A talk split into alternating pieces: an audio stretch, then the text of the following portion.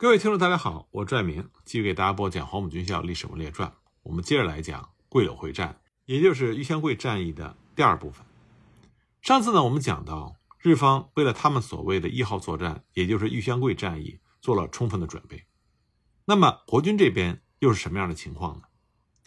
在玉香桂战役之前，国府治理区的种种弊端已经非常严重了，其中又以长期的通货膨胀为最。对于国军的备战带来了非常不利的影响。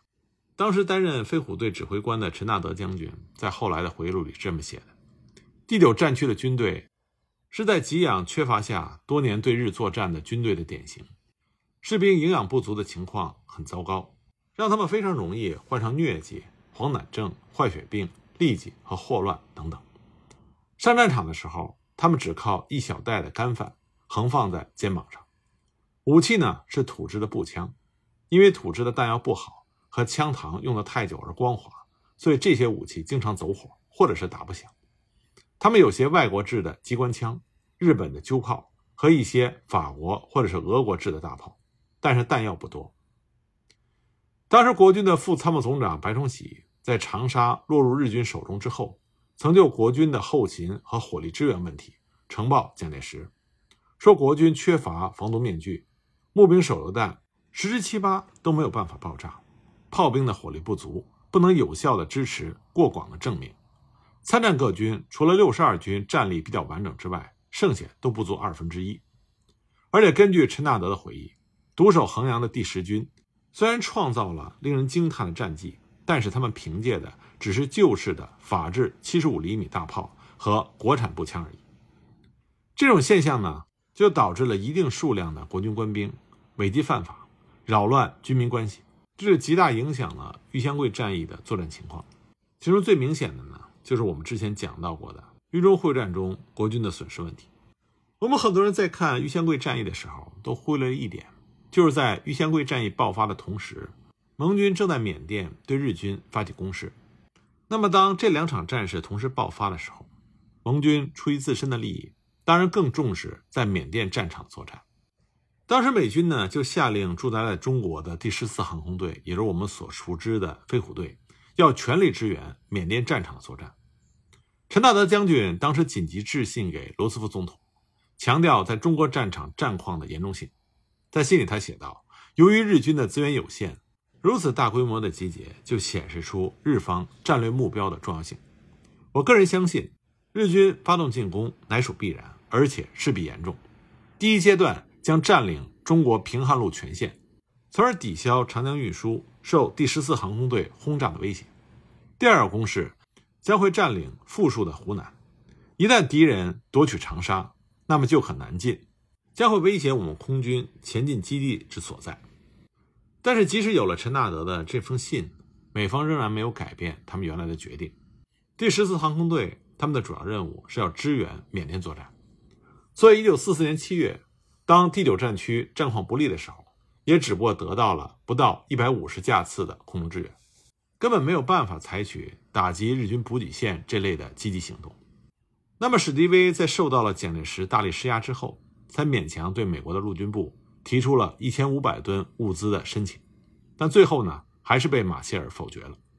原因是马歇尔坚信这项支援根本没有必要，因为驼峰空运已经用掉了盟军大量的运输机。使反攻欧洲大陆因而拖延。盟军的眼里，这个时候只有欧洲战场和缅甸战场，但他们也不愿意完全放弃中国战场，所以呢，他们就把脑筋转到了中共的身上。当时，史迪威呢就向马歇尔报告说：“由于目前国军已经元气大伤，我认为要补救只有一线希望，那就是从山西发动反攻。共产党也应当参与山西的反攻。”史迪威这个人呢，说好了。他是一个非常有独立见解的人，说不好，他是一个刚愎自用的人。他很想在中国战场建下丰功伟业，所以当他和蒋介石的矛盾不断激化的时候，他曾经想过通过盟军的最高指挥机关让他接替蒋介石的中国战区统帅的身份。而且呢，他也深深的知道国军经过多年的抗战，而外援又很少，所以元气大伤。因此，他要想在中国战区这个战场做出成绩。他就必须拉拢中国共产党的军队，这也是史迪威不断的向中共方面示好的主要原因。他曾经在给马歇尔报告里这么写的：“我看只有一个机会可以挽救，那就是从山西发动一次反攻，从洛阳进攻到郑州和汉口。山西的进攻，共军应该参加。两年之前，中共曾经表示愿意和我一同作战，现在他们也许会听话。除此之外，想要补救这种形势，实无机会。委员长必须把统帅权赋予以指挥官以全权。至少我们还可以希望能够阻止日军。另外呢，史迪威曾经向他的妻子透露过他内心真正的想法。他说：“如果当前的危机严重到可以把蒋介石赶下台，而又不至于把中国彻底拖垮的话，那是值得的。”所以我们可以看到，当日军全力以赴地发动一号作战的时候，可这个时候的国民政府却是处在一个深陷两面作战，并且内部残破的状态，无法从外部获取支援、补充战力。也没有办法自主的调度本身的资源，事事还要受到盟国的干预，因此此消彼长，这场作战的结果也就不难预料了。那中国共产党这方面呢，也知道日军将发动大规模的进攻，但是自从百团大战之后，日军的扫荡重创了中共军队之后，那么八路军和新四军都是以优先发展自己作为首要目标，而且一九四三年之后，日军也越来越重视中共的军队。所以呢，八路军和新四军并没有再对日军发动大规模的作战。从一九四一年之后，中国共产党虽然以外围部队的官兵来填补损耗，每年大约有一万人的增长，但是呢，和国军一样，新招来的兵员的素质普遍低下。即使在一九四四年初，中共的兵力已经达到了四十七万人，但是只是人数多而已，兵员的素质根本没有办法放手和日军交战。像一九四四年春，叶剑英在一次会议里就这么说：“他说，我党的力量还不够强大，党内还不够统一，还不够巩固，因此还不能担负比较目前更为巨大的责任。今后的问题就是在继续抗战中，使我党我军和我们的根据地更加发展和更加巩固。这就是为着将来担负巨大工作的第一个必要的思想准备和物质准备。”那么叶剑英讲这番话的时候，已经是一九四四年了。这个时候，日军。即将进行一号作战。当日军即将完成一号作战的第一阶段，也就是平汉线作战的时候，中国共产党看到日军抽调重兵到主战场作战，那么后方必定空虚，所以中共中央就给所属的华中局和华北局下达了比之前更为积极的指示。指示里说道：“敌人以大举向河南进攻，目的在打通平汉线，并控制陇海路潼关以东一段。估计敌人暂时不会退出。”河南平汉路以东和河南的大部分地区已经变成敌后地区，国民党汤恩伯等部业已大败，溃散者颇多，河南秩序混乱。河南地方党员在目前情况下应该起来参加与领导河南人民抗战。现在河南党的组织和中央已断绝联系，北方局与华中局冀鲁豫分局应该分担发动和指导河南及皖北人民抗日游击战争的责任。中央决定。在郑州以西地区由北方局负责，平汉路以东豫东地区由冀鲁豫分局负责，豫南及皖北地区由华中局及豫鄂边区党委和淮北区党委负责。但中共中央的这种指示呢，并不是想扭转战局，而是想发展自己。比如说，中共华中局当时对所属各区的党委和各师的指示是这么写的：当此敌寇大举进攻中原时。特别是与国民党军队临近的地区，应主动向国民党军队进行政治攻势，提出值此中原大战平汉线危急之际，只要国军部队能够停止对我军的军事进攻，或停止进行反共和反人民的宣传，我们愿意卷弃前嫌，和国军协同对敌作战。毛泽东呢，在六月十四日的《解放日报》上，也在社论里强调，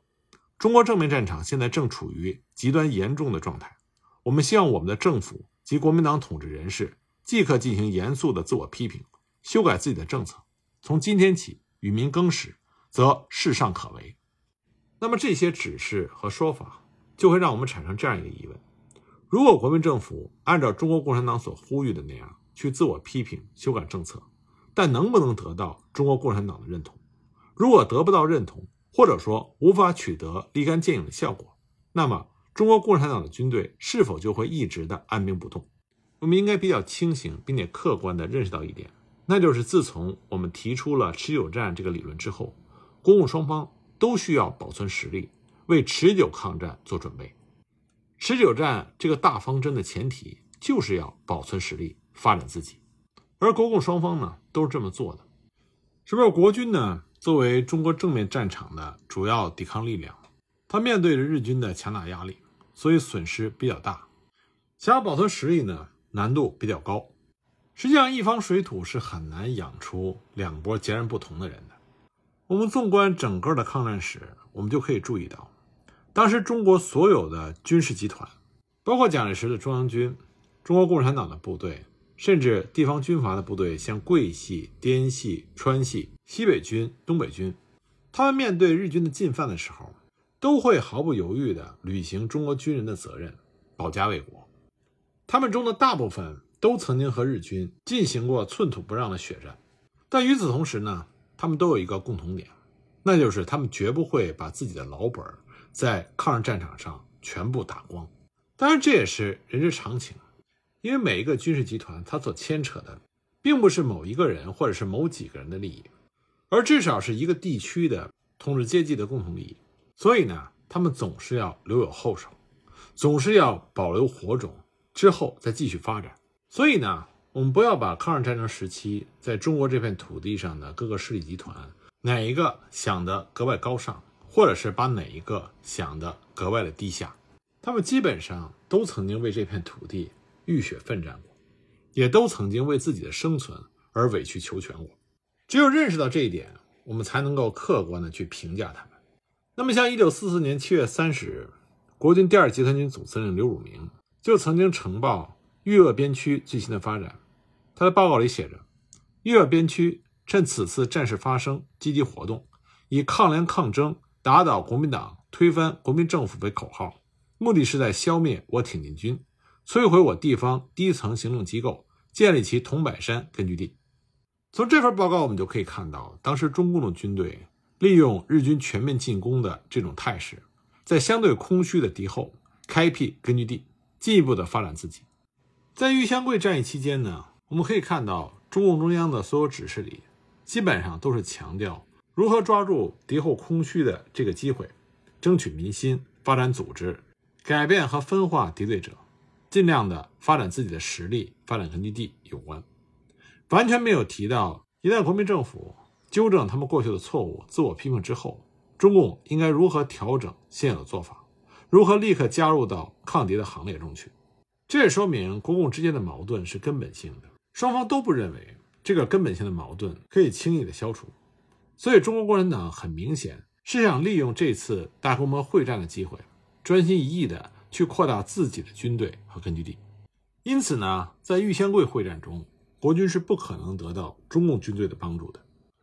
不过这个时候，就像我们前面所说，由于美国的史迪威将军非常想建立起一支完全由他指挥的武装力量。而很明显，国军没有办法满足他的这个要求，所以史迪威就把心思花在了中国共产党的军队上。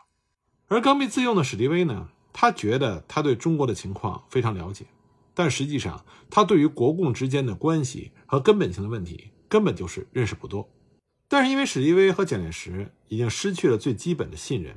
所以他完全不相信国民政府对中国共产党的描述。而且因为史迪威把他的大部分希望。都放到了中共军队的身上，所以呢，他反馈给华盛顿的消息，中共的一切都被刻意美化了。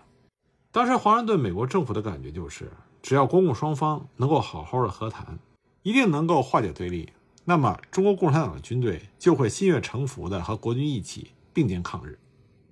与此同时呢，苏联的最高领导人斯大林也为中国共产党说话。所以，美国总统罗斯福很快就决定派副总统华莱士访华，推动国民政府和中国共产党的合作。蒋介石当时虽然反对美国动用中共军队的建议，但他还是同意美国派遣军事观察组访问延安。这样，一九四四年七月到八月，美国就派出了两支观察团进入延安，来实地评估中共的军事实力，同时呢，也研究援助中共的最有效的方式。当时中共中央呢对这件事情特别做了指示，指示里是这么说的：我们不应把他们的访问和观察当做普通行动，而应把这看作是我们在国际间统一战线的开展，是我们外交工作的开始。美军人员来我边区及敌后根据地的理由，唯有对敌侦察和救护行动之需要，以此呢，可以争取其逐渐扩张到对敌作战方面的合作和援助。有了军事合作的基础，随后文化合作，随后政治和经济合作就有可能实现。在外交工作本身，我们目前应该注意的是，一切应该争取主动，切勿陷于被动，更不应该有求必应。可以我们主动的、有计划的加以布置。即使我们的要求，我们也可以使其自动的先向我们提出。比如说军火援助，国民党天天向他们聒噪，要这样要那样，我们则暂不提起，反而会引起他们的尊敬，向我们先提出。那么正是有中共中央的这种布局，所以同样是问题重重的延安和中共的根据地，转眼之间就成为了美军观察员眼里的中国的一方乐土。另外呢，美军观察员对于中共方面。让日军俘虏能够自愿的协助而感觉到印象深刻，他们自然也就相信了中国共产党关于牵制了主要的在华日军的这种说法，同时呢，也接受了毛泽东所说的“只有民主抗战才能够有力量”的这种说辞。中共方面就成为了开明进步的民主的中国的代表，而国民政府呢，则变成了贪污的、无能的、专制的政府。这次美国观察团的延安之行，就让之后的中美关系备受影响。不仅更有利于中国共产党，而且成为战后美国干预中国国内事务的开端。应该说，在一九四四年的时候，大环境是有利于中国共产党的。中共中央在一九四四年年末的时候总结当年的形势，做出回顾和展望，里面就明确提出说，我党的军队又有发展，现在已经达到了六十五万，明年可能达到一百万；民兵呢也有发展，明年可能达到三百万。由此可见，在玉香桂战役所执行的这八个月的时间里，国民政府和中国共产党的力量对比再次发生了显著的变化。可这个时候呢，中国共产党对于抗战仍然持比较保守的态度，因为当时中共内部认为抗战很有可能还需要数年之久才能结束，所以他的指导仍然是以扩大解放区、整训现有的部队和民兵、加强拥政爱民与拥军优抗的工作。进一步的改善军民关系为主，这种观念呢，直到后来苏军出兵东北之后才有所改变。所以总体来说呢，当玉香桂战役爆发的时候，国军是在既没有外援也没有在内援的情况下，独立对抗日军前所未有的全力进攻。那下面呢，我们就来看看桂柳会战的具体情况。桂柳会战，国军这边主要动用的兵力是第四战区的国军主力。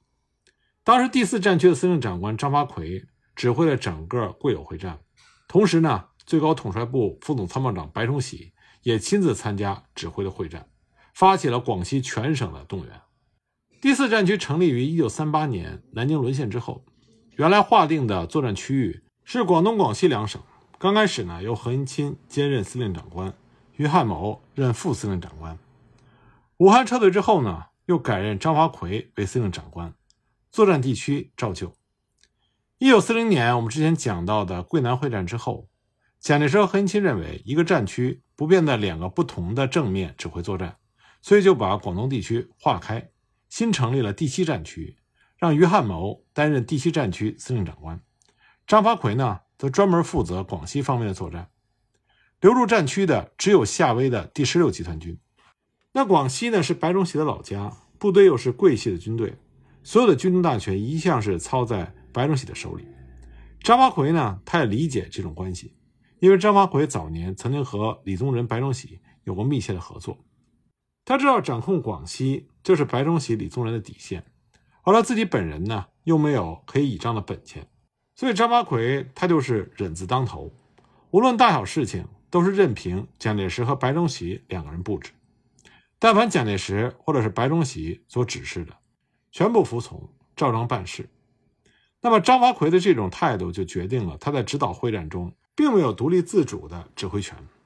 这是导致桂柳会战失败的一个重要原因。其次呢，自一九四零年冬日军后撤到桂柳会战之前，整整三年的时间，并没有激烈的敌情，所以国军这边就松懈了一切的作战准备。第四战区原以对越南方向作为作战的正面。三十一军的幺三幺和幺八八这两个师的兵力都是配备在南宁和龙州方向，其中幺八八师在龙州主要对越南边境进行警戒，幺三幺师呢在南宁作为机动部队，兼顾钦州防城沿海的警戒。至于呢和湘粤接壤的桂东和桂北方面，一向是认为有着第九战区和第七战区的屏障，根本就不需要进行兵力配置。即使在长沙沦陷之后，第四战区仍然认为第九战区之后的作战必将以主力转移到湘西南地区，以黔桂大后方作为联络线。第四战区仍然可以借着第九战区作为掩护，不至于遭受到直接的威胁。直到日军继续南下进攻衡阳，而第九战区司令长官薛岳率领残部退走湘东南之后，第四战区这才感觉到广西东北的门户洞开，所以必须要进行紧急的处置，这才抽调了三十一军的主力，陆续向桂柳方向移动。幸好日军在攻下衡阳之后，从事部署整顿，没有继续西进，所以就给了国军一定的喘息时间。但即使是这样，在衡阳之战之后，第四战区所面临的情况也是前所未有的严峻。关于这一点，我们下一集再继续给大家分析。